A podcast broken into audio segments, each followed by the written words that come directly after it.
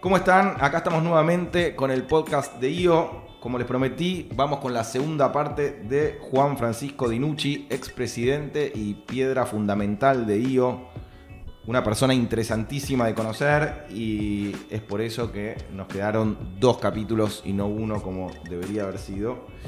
Y vamos a recorrer un poco ahora otra parte de su vida.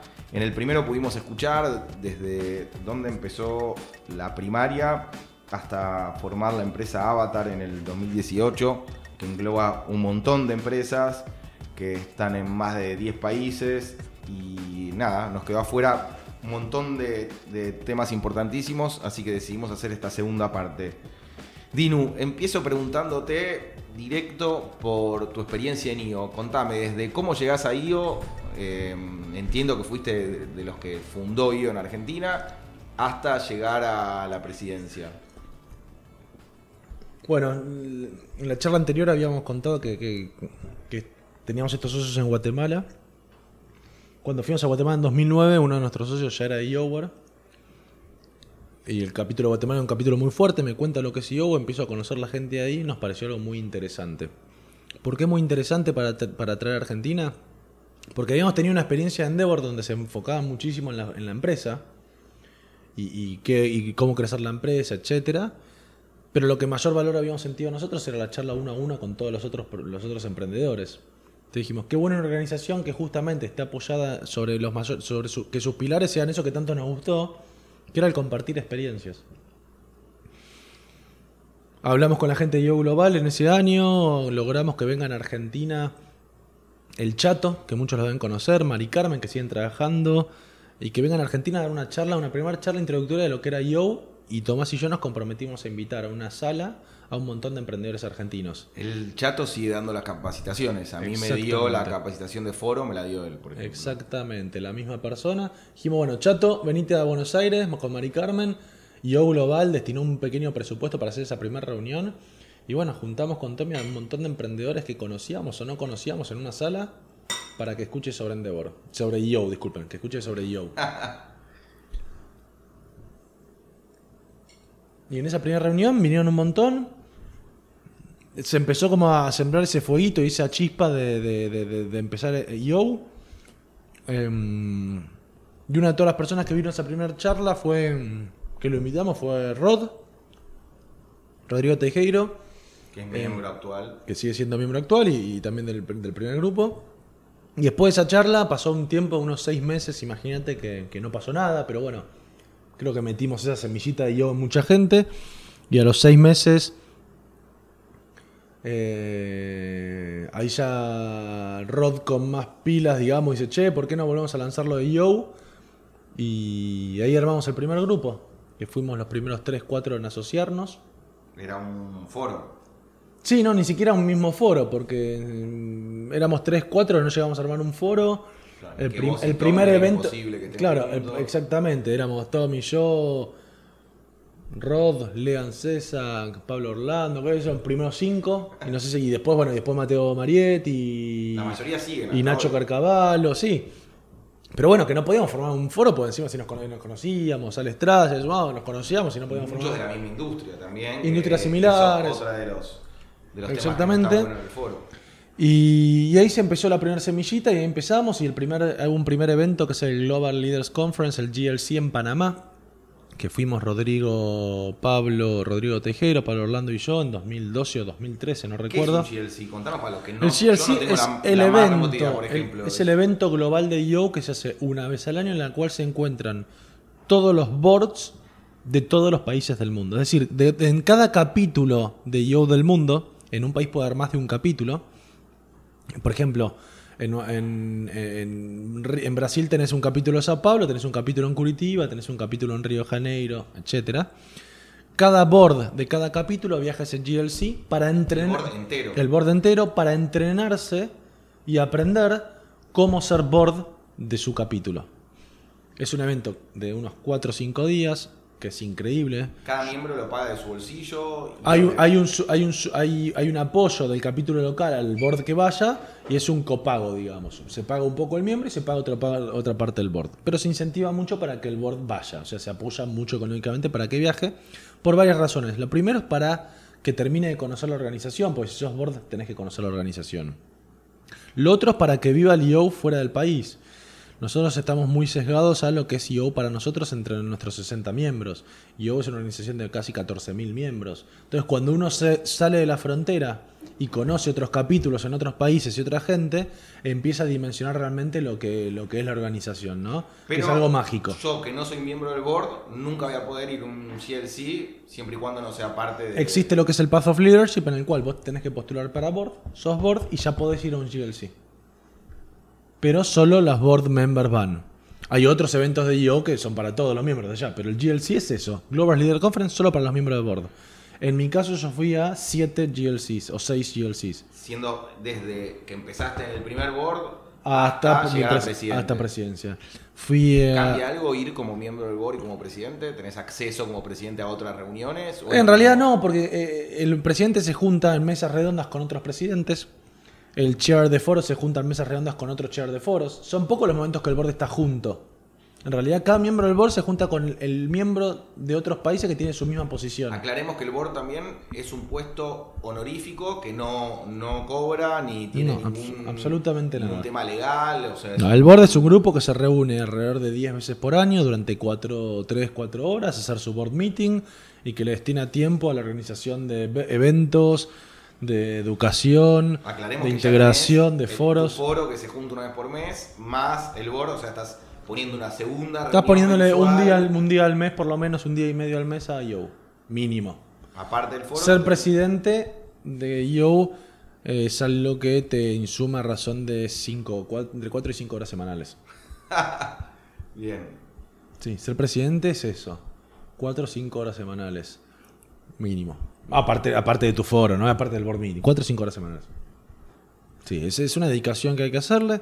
En mi caso, todos los estos años que yo viajé y demás es porque creo sinceramente que mm, es mucho más lo que me dio a mí que lo que yo le di a Yo. Eh, y ante muchos la gente la duda es qué te puede dar. Yo siempre digo es como el gimnasio. El gimnasio está y no por estar y que vos vayas o no vayas es bueno o malo. Ahora, si vos vas, quizás el, el fruto sea muy positivo. Si no vas, seguramente sientas que no corresponde y no, no quieras asistir más y te quieres dar de baja, ¿no? Eh, en mi caso, cuando lo conocí aquella primera vez, lo que vi es, dentro de muchos miembros de Yo, un temple y un entendimiento de las cosas que claramente denotaba que lo tenían charlado, que lo tenían con quien compartir.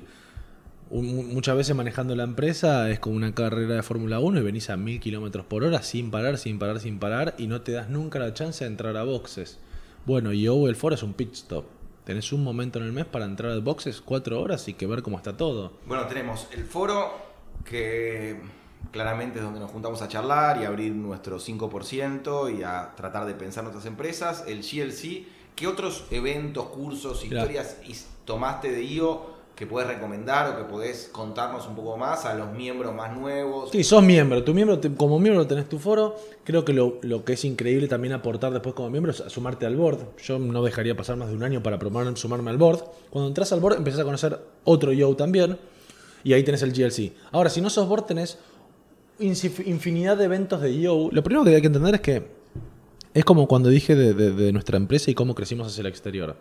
Uno cuando entra a la página de yo, por decirlo un lugar, y ve los eventos que hay de Argentina, ve los eventos que hay en todo el mundo. Uno está invitado a todos los eventos de todo el mundo. Si Argentina hace dos eventos por mes y son 160 capítulos, vos tenés 320 eventos por mes para ir en el mundo de yo. Esos 320 son desde charlas, eventos sociales, 320 eventos por mes tiene un miembro de yo para ir. En cualquier lugar del mundo que sea. Lo más probable es que si uno viaja a algún país del mundo durante una semana, pegue con algún evento de yo que haga el capítulo local en ese lugar y yo he ido a muchísimos. A mí me pasó de estar en Los Ángeles y no había un evento y lo hicieron por mí. Hicieron en una casa en Beverly Hills, mandaron a comprar unos cangrejos de Chicago que te diga, hicieron una mega cena, todos comiendo los cangrejos, un nivel de alcohol tremendo, y hicieron todo eso porque yo estaba de visita y la chapter de ahí de Los Ángeles puso un mail dijo, che, viene este chico de Buenos Aires, ¿qué podemos hacer? Armaron un, un grupo y fue increíble. Yo no podía creer de que habían armado pedazo de evento porque estaba yo de visita, pero hay ciudades o lugares, en otros lugares tuve menos feedback, pero eso, me pasó en Los Ángeles, por ejemplo. Mira, esos eventos, porque hay una cuestión de, cercanía entre los miembros de Yo. Si uno vivió un foro, sabe la, la, profundidad con la que se lleva el foro. Cuando uno sabe que otra persona tiene un foro, también tiene la amplitud para hacer ese foro y compartir sus, sus cosas, su 5% bueno y malo de la vida con otro grupo, ya de por sí hay una empatía entender que los dos son dos personas abiertas a eso. Cuando uno conoce Yo, también entiende que hay ciertas cosas en común, porque fue miembro y es miembro y lo aceptaron y lo invitaron y está, por lo cual... la bolilla negra. claro, hay, mucha cercanía entre los miembros. Eh, entonces, Sí, a ver, fue alguien te recomendó, no es que entraste no, una planilla y, todos los 60 dijeron, sí, me parece, mira, no lo conozco, pero sí, o lo conozco y sí, pero, pero por lo menos todos estuvieron de acuerdo en que vos tenías que ser parte de la organización. Entonces, eso, esa empatía que vos viste con ese grupo de Los Ángeles, lo vas a sentir en todos los lugares de yoga que vayas. Yo invito a todos a que vayan a cualquier país del mundo en viaje de, vacaciones, con familia. O sea, vos llamás a Yoga Orlando y te invitan a Disney. Tenés o sea, para la familia tenés eh, intercambio. Vos podés mandar a tu hijo a la casa de un en Estados Unidos, en Francia, en Italia, donde sea, a que pase un verano con ellos y vos recibas al hijo de ellos. Eh, otros eventos está el University, que es dos al año, que son un evento todo de learning increíble, dos veces al año en diferentes ciudades. Que hay gente que tiene un poco de miedo. Yo cuando hablo con muchos ciudadanos me dicen, no, pues yo ya estoy grande, me recibí, hice máster y todo, no tengo tiempo. En general esos cursos creo que presenciales son una semana y después puedes hacerlos online o a distancia. no es que tenés que dejar tu vida para ir a estudiar. Mira, eh, con respecto al tiempo, eh, todos tenemos el mismo tiempo, ¿no? 24 horas por día. Después uno decide en qué asignarle el tiempo. Yo propongo que le asignen tiempo a esas actividades y creo y confío en que no va a defraudar esto. Yo fui a hacer, por ejemplo, en los eventos de Learning, tenés muchísimos, MIT, eh, Wharton, y hay uno que es del London Business School. Ese hiciste vos. Yo fui a London Business School. Eh, yo soy una persona que naturalmente, para bien, para mal, no importa, eh, me hago idea de las cosas antes de vivirlas muchas veces. Eh, y yo tenía una idea de esto y dije, cuando fui por primera vez allá, dije, bueno, mira, no creo que sea muy superior a cualquier estudio que haya hecho acá en el en Ditela, San Andrés, UBA o cualquiera fuera de la universidad. Cuando llegas a una sala en una universidad como London Business School, que solo el edificio tiene más historia que tu país, porque es un edificio de hace muchísimos, pero centenares de años, donde los docentes, la primera palabra y la última que dicen te parecen increíbles, y donde tus 63 compañeros son EOWers de otros países del mundo, por lo cual le agregás esa empatía que dijimos antes con los EOWers, que son todos dueños de empresa, con niveles de facturación similares, con cantidad de empleados similares, que le están dedicando su tiempo y cuatro días de su vida, que tienen su familia, tienen sus empresas como todos nosotros, lo primero que haces es no sé si por respeto, por empatía o por obligación, le dedicas el tiempo y la cabeza. Y cuando ves desde la humildad que se plantan, se plantan frente al educador y esa apertura de escuchar, es imposible que no te contagie lo mismo. Para mí fue una gran experiencia. Entonces recomendás a todos que alguno de estos tres cursos, sea en London, en Estados Unidos, donde sea, se hagan un curso. me, parecería, siendo miembro de una pena que no lo haga. Porque aparte me parecería una, una pena. voucher de los 500 dólares que ya estás pagando. Tenés un voucher que ya está pago, fuiste... Eh, algunos lo mechan con un viaje de familia, con un viaje de trabajo, es decir, podés aprovechar, pero imagínate hacer un viaje de trabajo y sumarle dos días, hacerte una universidad, hacerte un curso, una charla en un capítulo. Es decir, eh, hoy en día, bueno, nosotros nos apoyamos mucho en la red de IO para, para lo que fuera, desde cuando necesitas un médico, tenés un health plan que te soluciona cuestiones médicas en cualquier país del mundo. Si lo que tiene Yo es, es gigantesco, solo querer bucear y descubrirlo un poco. Pero también lo que dice Yo siempre es cada cual hace su propia experiencia. No va a venir alguien a golpearte la espaldita y decirte, mira, yo te muestro todo lo que hay. Vos viste tu propia experiencia, pues la vida es así, cada cual se hace su camino. Y el mío es lo mismo, vos te haces tu camino. Y lo aprovechás al nivel que vos te parezca. Ayer estuve justo en un evento, un mayo, que vino gente de todo el mundo. Justamente estamos recibiendo hoy a los presidentes de los chapters de toda Latinoamérica.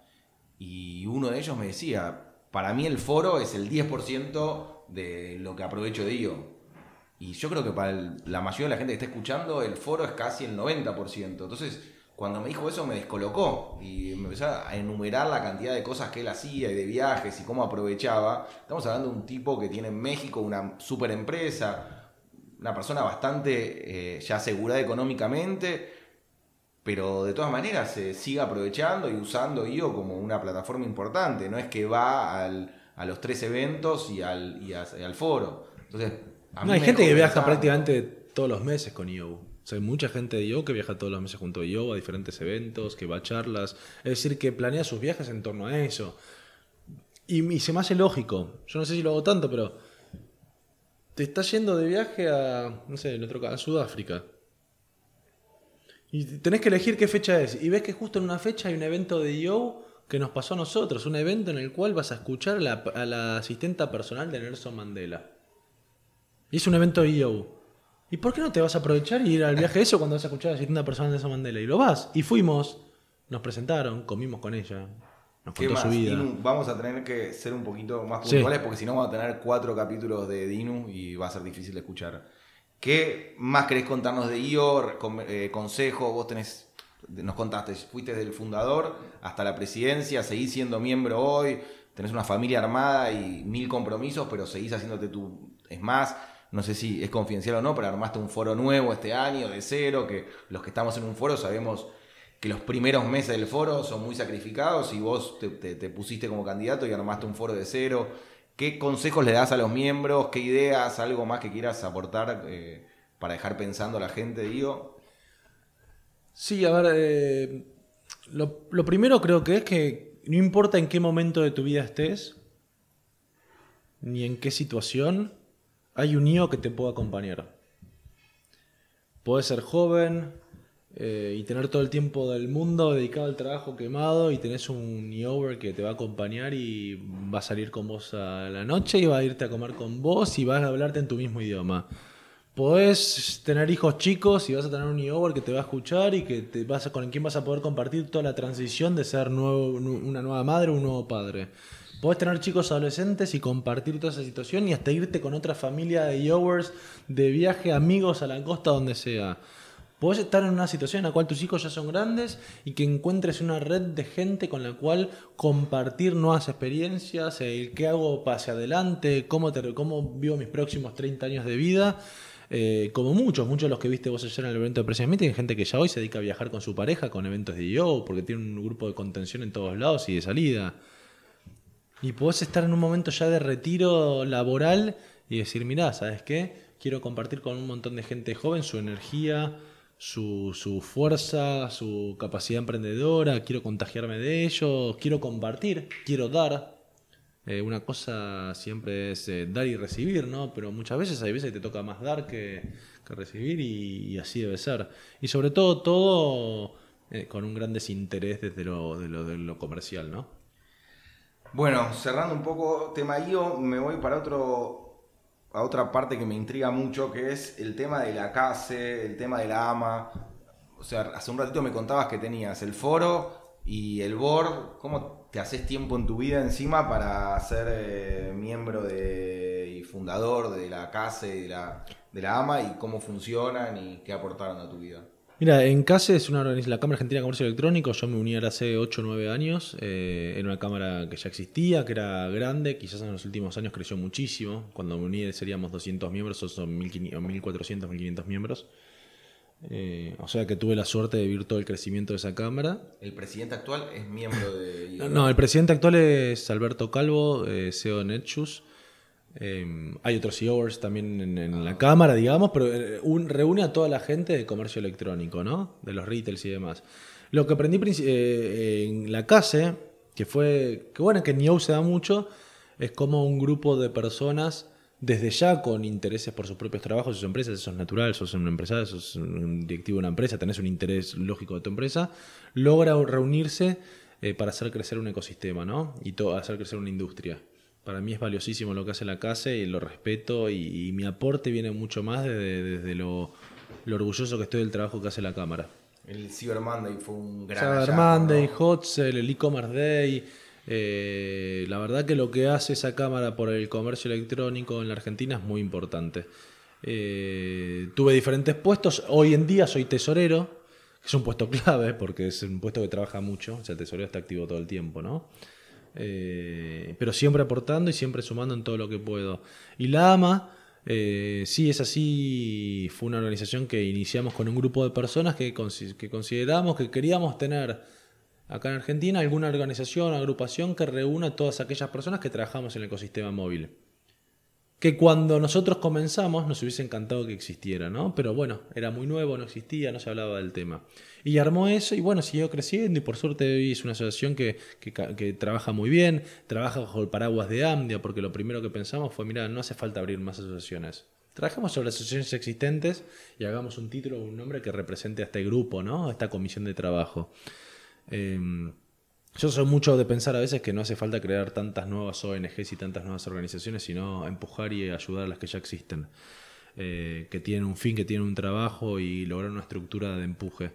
Em, y la verdad, ¿cómo le dedico el tiempo? Porque me agrega mucho a mí, aprendo mucho, yo aprendo mucho hablando con otras personas, lo que aprendí en IO es muchísimo, lo que aprendo en la casa es muchísimo, lo que aprendo en AMA es muchísimo.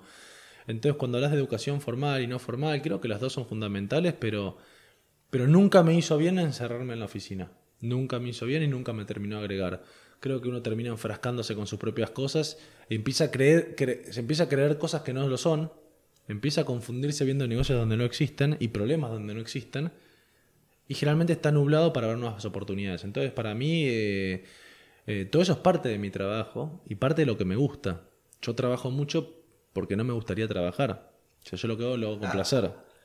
Entonces me dedico y trabajo mucho a eso. Eh, y creo que lo que aprendimos siempre mucho, tuvimos muy buena capacidad para generar equipos y para delegar. Y creo que la base del delegar es confiar. Y nosotros confiamos en la gente.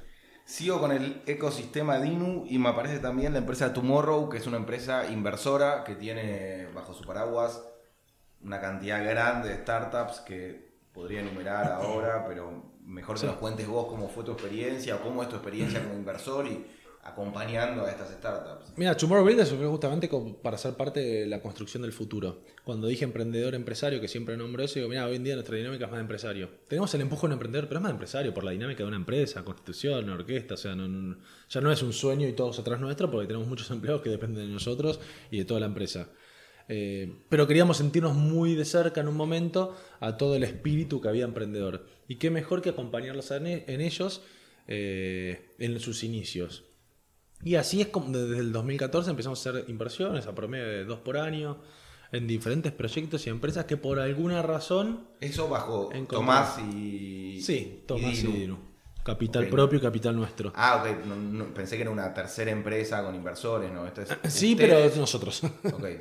o sea, sí es, un, es una empresa diferente, es Tomorrow Builders, pero somos nosotros invirtiendo y con ese aparato donde sí hay una persona que hace análisis de inversión y sí, sí tenemos un, un acompañamiento que hacemos y recursos propios que tiene esa empresa. Pero lo que hace en realidad es apoyar proyectos en los cuales nosotros vemos una construcción de algo a futuro. Contame una buena experiencia y una mala experiencia que hayas tenido como inversor de startups. Si querés con nombre, si querés sin nombre. A ver, yo creo que las buenas y las malas todas vienen atadas a la expectativa que uno tenía, ¿no? Que es lógico, la vida es mucho así. Generalmente cuando te pegas un palazo por una expectativa que tenías que sea algo diferente. Eh, yo creo que, que, lo positivo siempre y lo negativo siempre viene aparejado de lo mismo. No el resultado económico, que ya es muy importante, sino al resultado de la construcción de la relación que tenés con esa empresa con la que invertiste. En algunos casos esa construcción al día de hoy es una construcción alegre y donde aprendimos todos a escucharnos entre nosotros y a, construir en conjunto.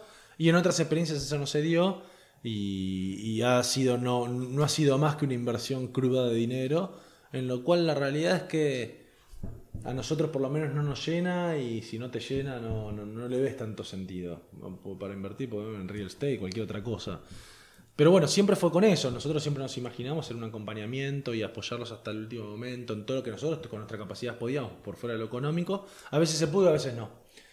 Eh, pero bueno, hay que entender que del otro lado, el emprendedor que está empujando a su empresa también tiene sus temas, tiene sus mambos, tiene sus vidas, cada cual está peleando su batalla. Y bueno, cuando en toda sociedad Eh, nosotros hoy por las empresas donde tenemos inversiones más las propias, tenemos una gran cantidad de gente asociada a nosotros con las cuales nos relacionamos. Y como toda relación tiene sus, altibajos, ¿no?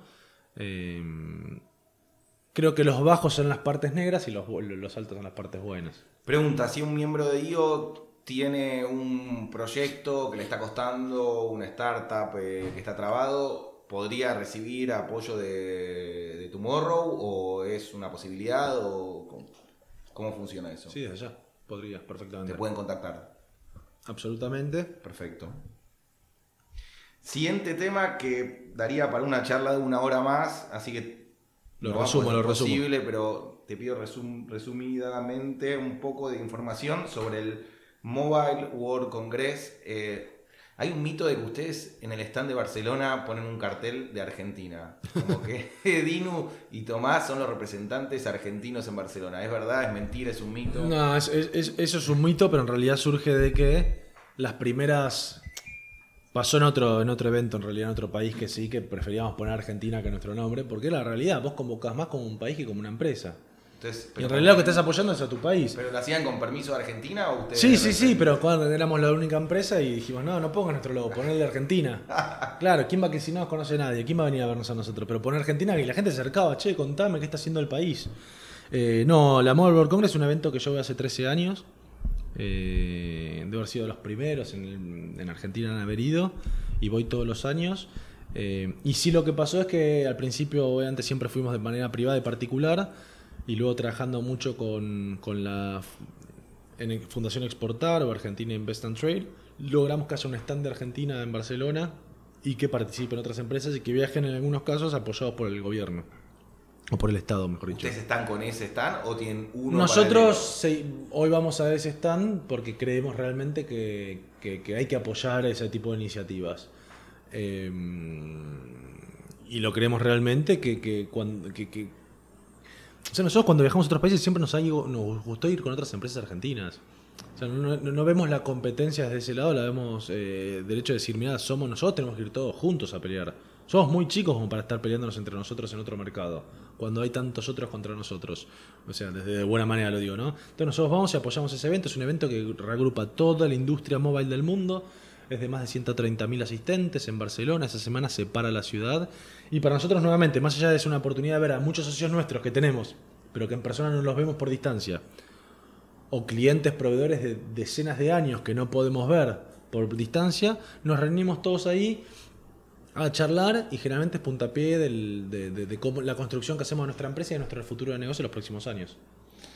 ¿Y hicieron la Mobile este en Argentina también en un momento? En Argentina hemos hecho eventos que es el Mobile Summit y este año eh, la Mobile World Congress se hace solo en Barcelona, es un contrato, imagínate, licitado gigantesco que se hasta 2023 en Barcelona. Se han hecho otro tipo de eventos acá y que también funcionan muy bien y va muchísima gente.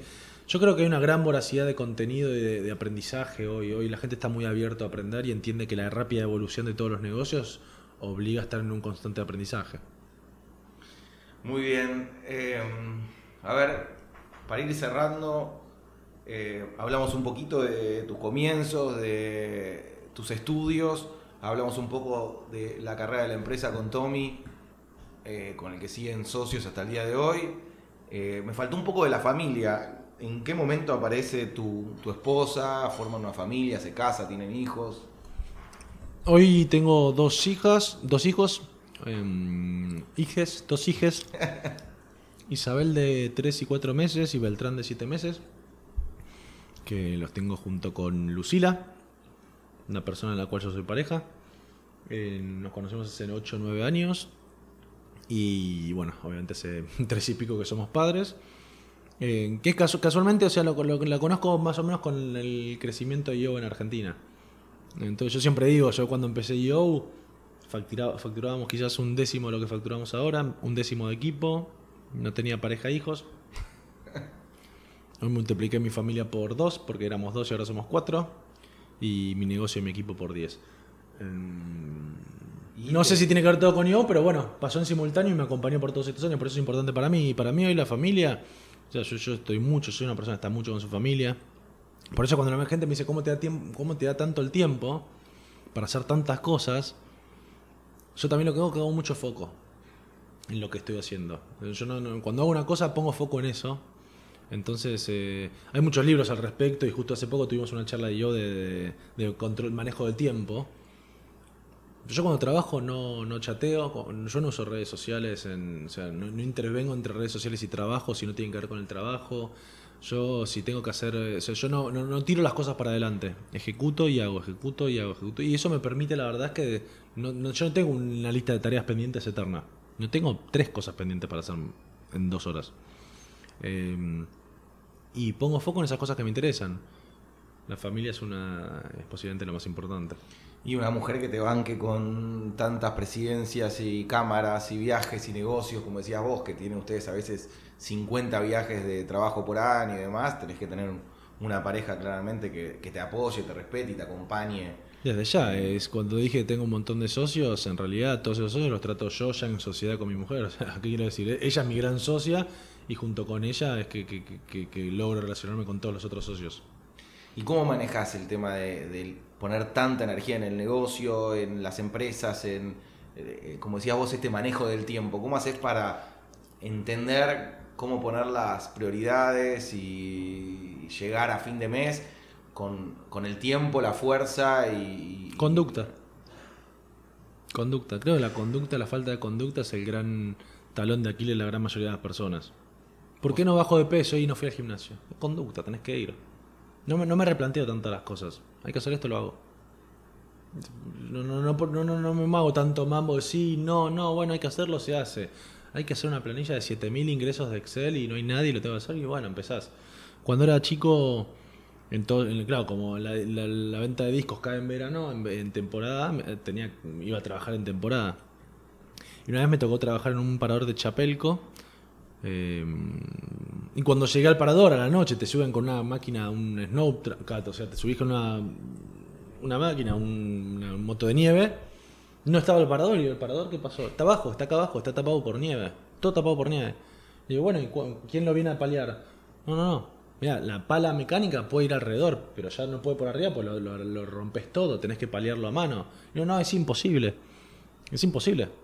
Yo, todo bien, colegio privado, no, no, no venía a paliar casas, ¿entendés? No era mi vida pali- el paleo de, de nieve.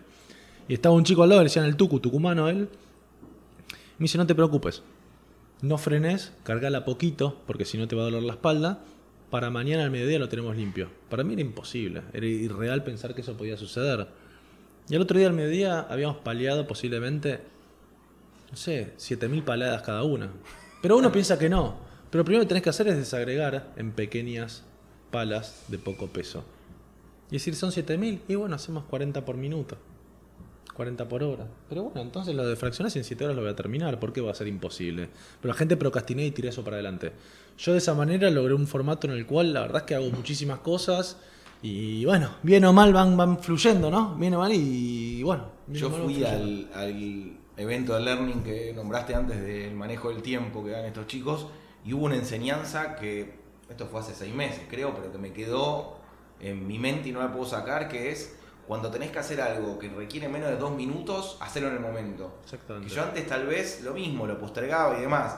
Y ahora aprendí eso en mi vida, que si hay algo que de repente tenés que hacerlo y, y literal menos de 2 o 5 minutos te tarda hacerlo, resolvelo, no lo dejes para después. Y trato de, de hacerlo en mi trabajo, en mi casa, o sea, sea algo de, de- algo personal o algo laboral. Pero si tardás menos de 2 o 5 minutos, resolvé y seguí a lo próximo. Me contaron una historia con Natalia Fassi y el hermano, puede ser, cuando empezaron. Uh, porque en un momento al principio sí, vendíamos contenidos y claro, en un momento dijeron, che, tenemos que empezar a vender contenidos sexys y no sé qué, y de chicas y modelos, no teníamos ni idea. Y claro, como al igual que en la música, no puede ser las grandes discográficas. Y. Y claro, teníamos que empezar a trabajar con artistas, que era otro, otro mundo, ¿no?